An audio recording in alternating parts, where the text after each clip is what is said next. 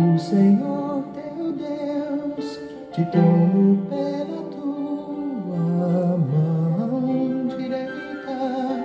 Te tomo Deus é bom o tempo todo e o tempo todo Deus é bom. Graça e paz, meus amados irmãos, queridos. Estamos juntos em mais um encontro com Deus. Que alegria poder chegar até você para ministrar mais uma porção da palavra de Deus. E nós estamos falando de um dos episódios, se não o mais importante de todas as sagradas escrituras. Estamos falando da cruz de Cristo. Venha o teu reino. Venha o teu governo. Venha o teu domínio. Venha o teu propósito. Venha a tua vontade. Vem. Vem, Senhor, sobre nós. Essa tem sido a nossa oração. Porque a cruz de Cristo, queridos, ela tira lágrimas de nós. O sacrifício de Jesus na cruz do Calvário tira lágrimas dos nossos olhos. E nós estamos com a série Conhecendo Jesus no Evangelho de Marcos e o tema de hoje é a cruz de Cristo, segunda parte, parte 2 falando da crucificação de Jesus desde as nove horas da manhã. E o texto de Marcos 15, 25 ao 32 encerra dizendo: E os ladrões que foram crucificados com Jesus também o insultavam. Nós falamos do primeiro destaque e nós trouxemos para nossa meditação sobre a plaquinha que Pilatos pediu para colocar sobre a cruz de Jesus, o Rei dos Judeus. E todos zombavam. E nós falamos no encontro, muita gente tão perto da cruz, mas tão longe do céu, tão longe da eternidade com Deus, tão perto da cruz, mas tão longe de Jesus. E nós também proclamamos, fazemos jus àquela placa e não, as, não a temos como uma placa, uma escrita de zombaria, mas nós o recebemos como nosso Senhor. Se o judeu não o recebeu, nós o recebemos. Aleluia por isso. Ele é o seu Senhor, Rei dos judeus. Os judeus o, o rejeitaram. E João diz: Mas a todos quantos o receberam, deu a eles Deus o poder de serem chamados filhos de Deus. Você já recebeu Jesus como seu Senhor, como seu Salvador? Eu disse a vocês, a cruz de Cristo tira lágrimas de nós e é difícil ministrar um assunto tão profundo de expressão de amor máximo. O amor de Deus em ter dado seu único filho. E o amor de Jesus de não recuar, sabendo tudo o que ele passaria além de todas as ofensas, as dores mais cruéis que um homem pode suportar, sendo inocente, sendo puro, sendo justo, sendo santo, mas ele era o Cordeiro de Deus que já tinha chegado para tirar o pecado do mundo. E é tão interessante que ecoa no meu espírito a voz de João Batista. Eis o Cordeiro de Deus que tira o pecado do mundo. Quando eu me dou conta que os meus pecados estão perdoados por causa do Cordeiro de Deus, que tira o pecado do mundo, a proclamação de João Batista, ela chega até mim como se ele tivesse pregado agora, como se a proclamação dele tivesse sido ecoada no Jordão hoje. Eu pergunto a você, ele também é o seu cordeiro? Ele veio para tirar o pecado do mundo. Você já foi alcançado? Esta é a pergunta para nós pensarmos. Ele foi tão rejeitado, tão humilhado, mas hoje não por nós. Por isso, de uma vida cristã autêntica, para nós não zombarmos da cruz, como aqueles homens fizeram. E cada pecado que nós cometemos é um insulto para Jesus que já foi tão insultado na cruz. Por isso que vida cristã, queridos, é um chamado para uma vida de santidade. E ele está nos mostrando o caminho. Eu posso entender o quanto Deus nos ama. Mas eu sei que você também entende porque quem nos faz entender esta obra tão graciosa é o Espírito Santo. E eu sei que o mesmo Espírito que habita em mim, ele habita em você também. Mas eu posso falar algo para você com muito carinho?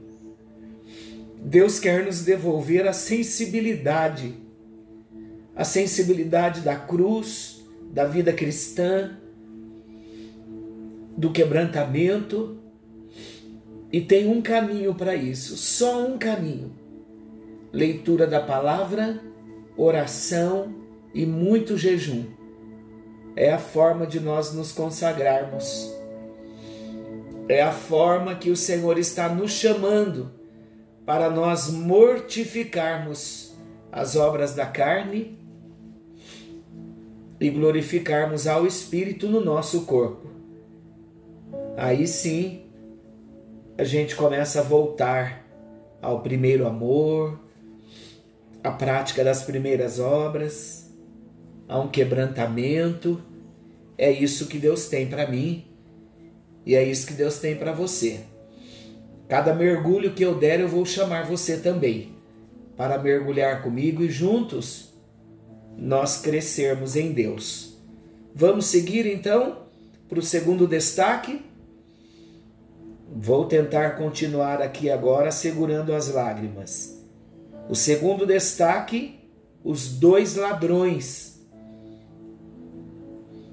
Nós estamos conhecendo Jesus no Evangelho de Marcos e a nossa leitura do texto é Marcos 15, 25 a 32, como nós já citamos. Mas eu vou fazer aqui uma citação de Lucas 23 Veja como Lucas 23, versículo 42, na nova tradução da linguagem de hoje, veja como esse versículo é colocado. Diz assim: Um deles, falando dos dois ladrões, um deles se junta à multidão para zombar do Senhor o outro, porém, reconhece ser um pecador e merecedor daquele juízo. Olhando para Jesus nos momentos finais da sua vida, ele ainda encontra forças para suplicar misericórdia. E qual foi o clamor de misericórdia desse ladrão, meus queridos?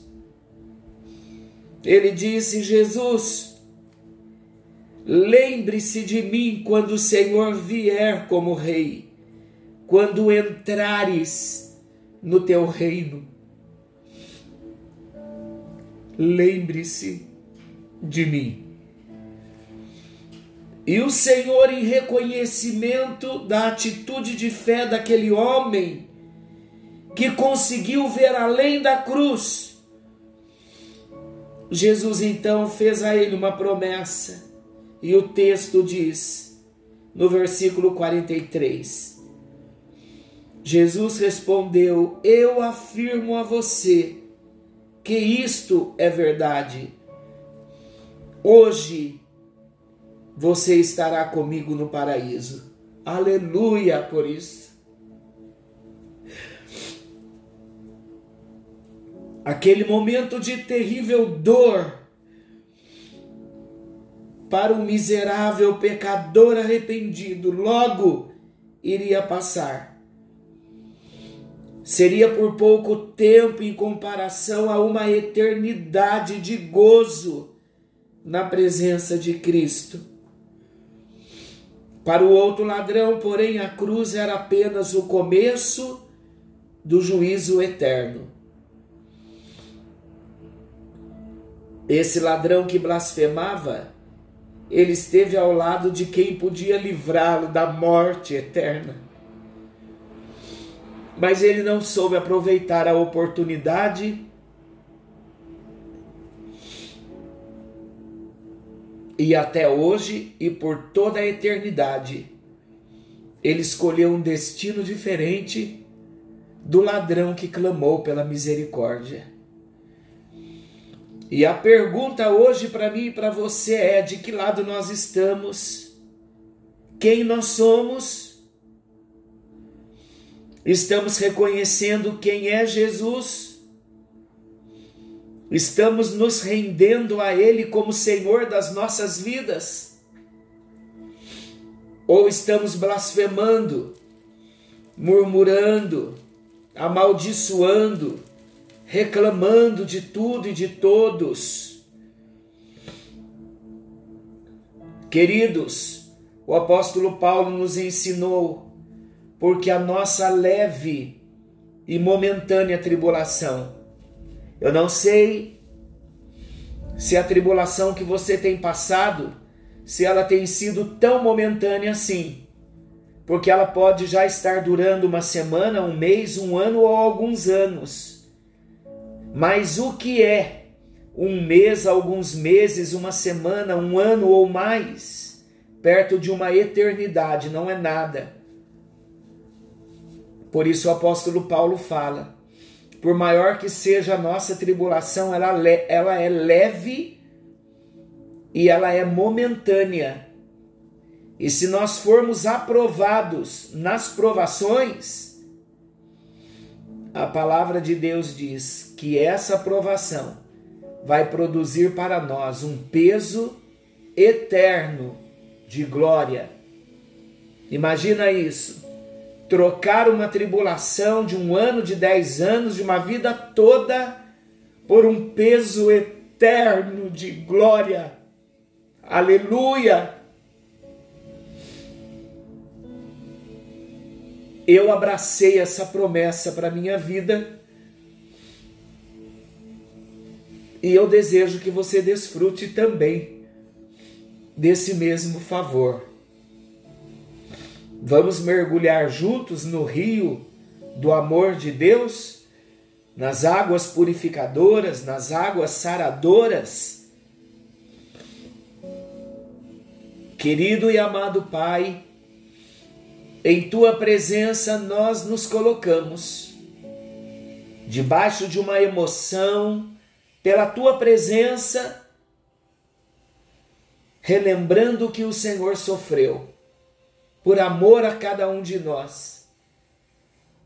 Hoje nós tomamos uma decisão sábia de nos voltarmos para ti, Senhor, e nos silenciarmos diante das provações, das aflições,